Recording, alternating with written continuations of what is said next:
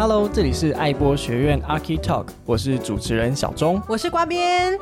爱播学院是由开物建筑与开福利建设共同支持运作，是回馈社会的积极实践。隔周二台湾时间早上八点准时更新，各大平台搜寻爱播学院，还有图文并茂的 IG 跟脸书，按赞、订阅、加分享，也可以留言告诉我们，想跟大家分享什么有趣的故事。社区大小事该怎么处理呢？交给总干事就对了啦。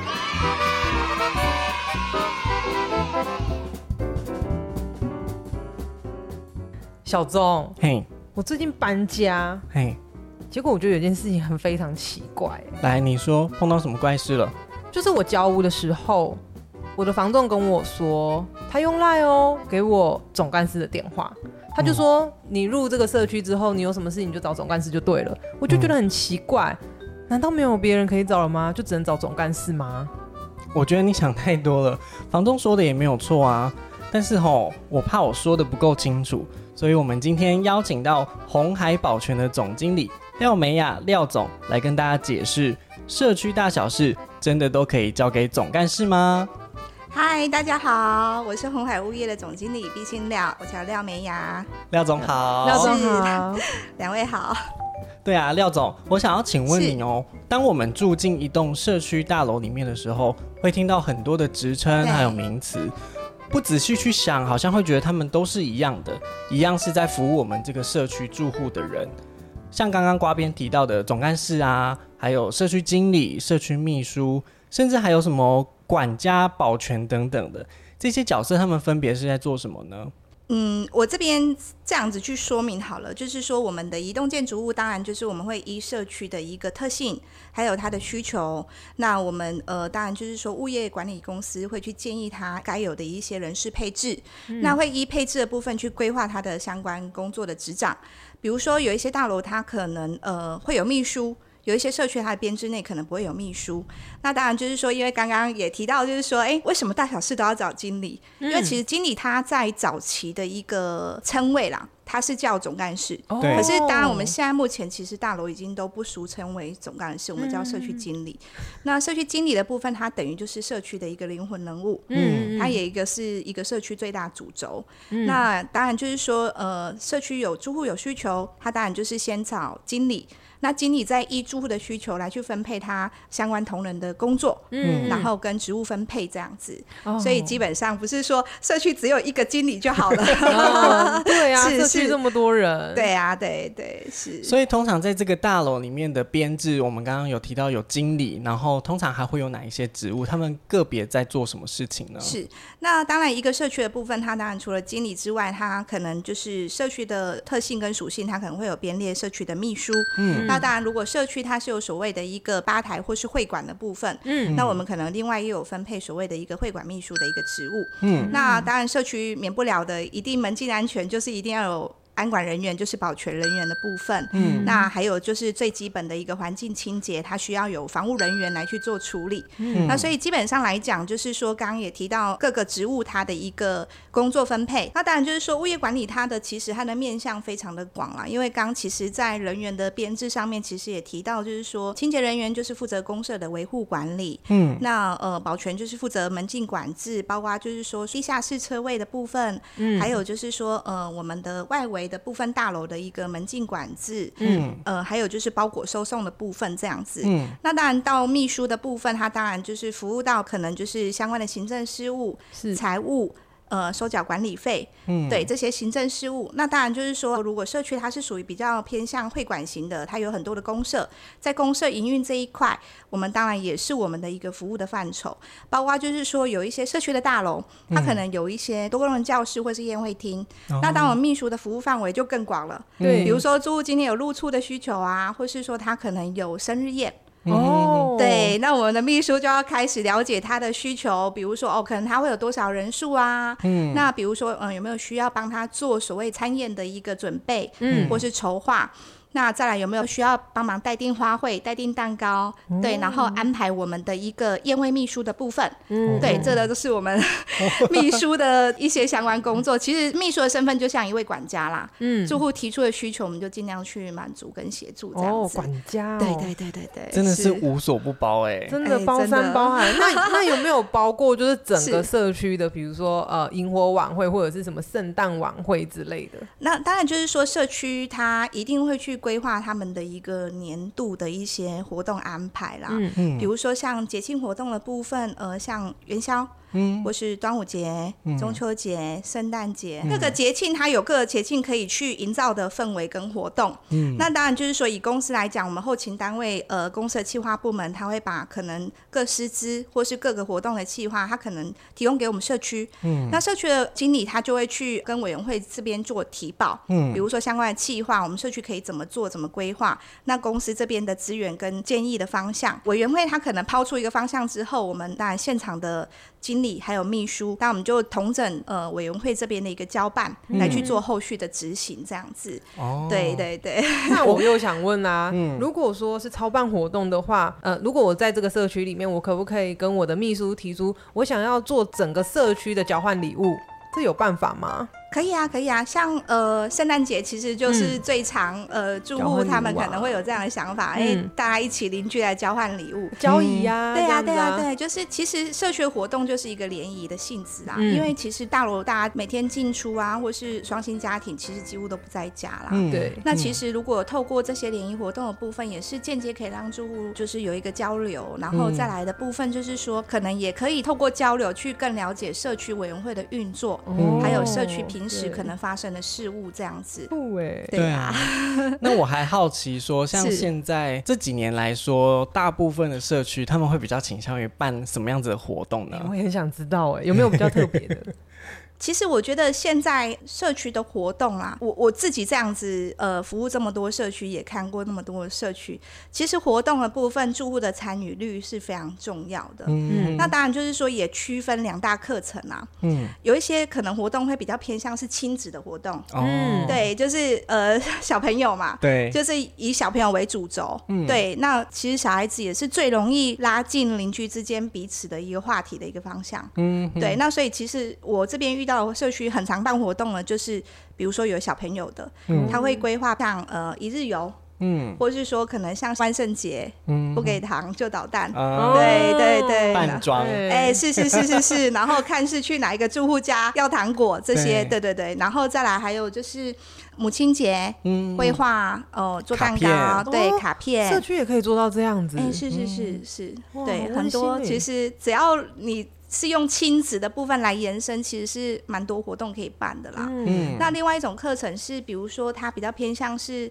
圣诞节或是中秋节，它可能是一个年度的主要的一个活动主轴。大节日。对，大节日，嗯，它可能就是比如说它可能会办在餐厅，哦、然后用桌菜的方式，然后我们可能有找乐团，嗯，类似这样来表演，然后或是办在社区里面，嗯、不管是社区的顶楼啊，或是说可能大厅，嗯，那我们可能有找外烩。然后来去做活动的举行，这样子。天哪，对对对，听起来规模不小哎，哎不小不小，所以其实就区分两个大活动跟小活动的部分啊。那其实小活动就是用亲子的部分来延伸嘛。是。那大型活动就是比如说像一年一度的大会，嗯，对对对对，类似这样子。可是像一年到头这样要办这么多活动，这些费用都是从管理费里面来支应吗？哎是。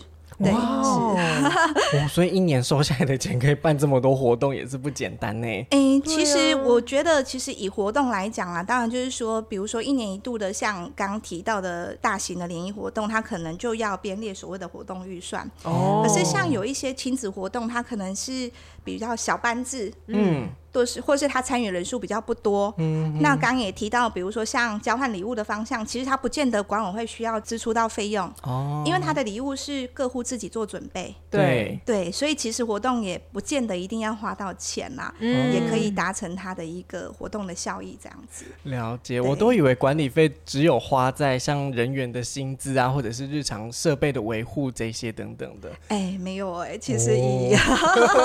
原来活动也要活动也是。钱对，活动也是一个蛮重要的环节哦。对，真的对是是。但也是因为有这些活动的加入，整个社区会变得更热络。没错没错。嗯，比如说像为什么其实现在台中市都发局非常重视可能公部门的一些相关补助活动。嗯。比如说像今年的乐居金双年奖部分，嗯，其实从第一届一直到现在目前的一个延伸，其实他就是希望说社区一定要去建立所谓邻里之间的关系。嗯嗯。对，比如说像敦亲睦邻啊，对，可能就是社区要去营造社区的一些管理方针。嗯。还有就是说，其实社区它从无到有，嗯，它的故事跟连结性是什么？嗯，就其实这也是为什么现在社区越来越重视的一个环节啦。是，对对对对。那么说到这些有趣的经历、办活动的过程，对。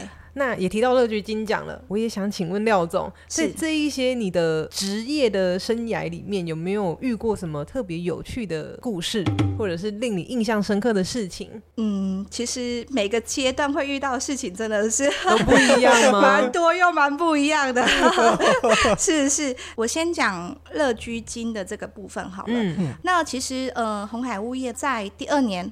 嗯，乐居金第二年呢，其实我们有一个社区，它叫大隐社区。嗯，对，它得到了乐居金奖的第一名，金奖就是第一名。哦、对对对对对，其实它不是新型的社区哦，嗯，它是十八年。哦，怎么做到的？对，我真的，其实我对于当时的这个经理的投入，还有这个社区整个住户邻里之间的一个活络，其实我觉得蛮感动的。嗯、当然，就是说在乐居金的一个进行，还有活动期间的一个配合公布。部门的简报，嗯，还有就是说书面资料的准备，嗯，其实都可以看得出来，社区不是只有一个人在处理这件事，嗯，是他们整个社区的总动员，对。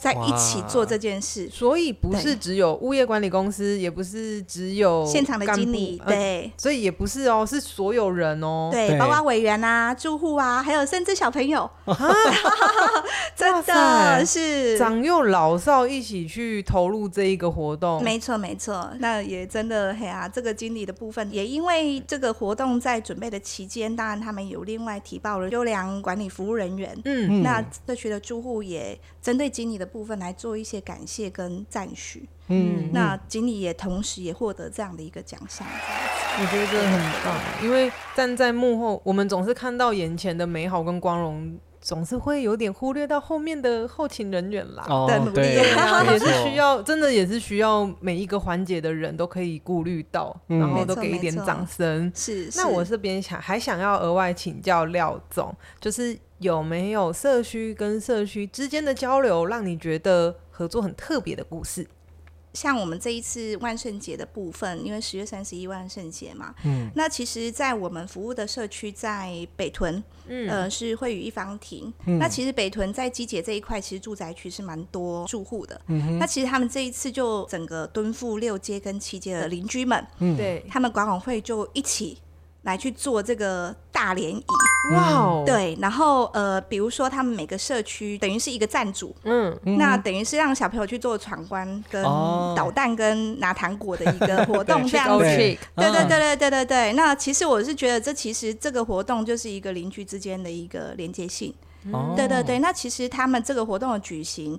呃，我想前面需要很多的讨论。对呀、啊，其实这就是社区之间的交流啦。嗯，那其实呃，刚刚提到，其实像乐居金，其实它也不是只有在讲社区的一个经营，嗯，它其实就在讲一个社造，比如说你的邻居之间，嗯、你们是怎么互动？怎么去交流？嗯，对对对对对，社区营造的部分啦，对啊，对啊，也是要不是只有自己好而已，是要跟其他社区一起共一起共好，对对对，大家一起成长，这样去营造一个更好的环境，对对，一起玩啊，一起努力。那其实最近可能就是有这样的一个部分，当然我还有另外一个案例啦，就是说，呃，因为我们有一个服务的社区。呃，应该是两个社区，嗯、那它其实就是在台湾大道三段上。嗯，那其实台湾大道上一直都有一个交通拥塞的问题，因为只要遇到周年庆啊，或是假日，哦，其实三段的这个车潮是非常严重。的，超可怕，真的。对，那其实像就是我们有一个有两有两个服务的个案啊，就是百达富义跟我们台中地堡社区。嗯，其实它社区其实之前一直在讲，就是门口有一个公车站牌。嗯，那其实那个公车只要在那个地方下车，嗯，不管是台台中地保的车出跟百达富裕的车入，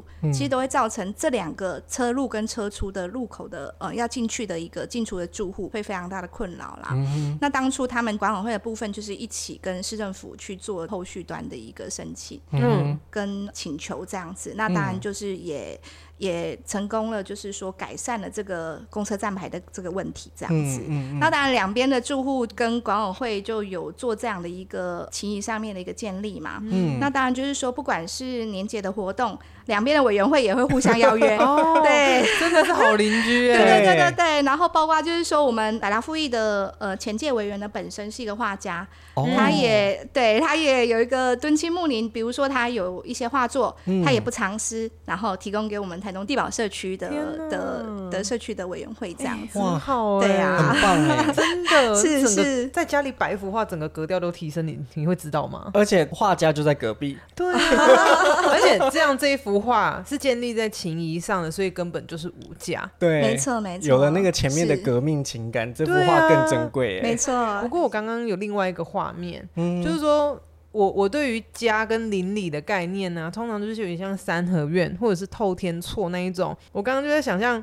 现在有点像是我们是一个大家庭，我们后天自己选择了一个大家庭，然后这个大家庭是住在一个垂直的大楼里，然后我们的大家长就是、呃我们选出来的那个管理委员会会的委员对，嗯然后有任何的问题都可以反映给我们的大家长这些管理委员会的主管们，然后会有我们的管家、我们的小天使在旁边协助我们。那对于这个大家长，就是我们所谓的主委来说，他们嗯要怎么样挑选适合的物业管理，才能够帮助到整个社社区呢？现在其实以台中市来讲，其实建筑物也越来越多啦。嗯，对，那其实让我们呃每一次去参与，不管是建设或者委员会的一些相关遴选的简报，都会想要了解，就是说，哦、公司相关的组织架构，嗯还有公司后勤的单位，对，还有就是说，在台中市的一个市占率的部分，在呃整个中部地区的部分深耕了多久的时间？嗯哼，对对对对对，是可能社区委员会或是建设会去考量的一个面向啦。是嗯，当然就是说，因为红海物业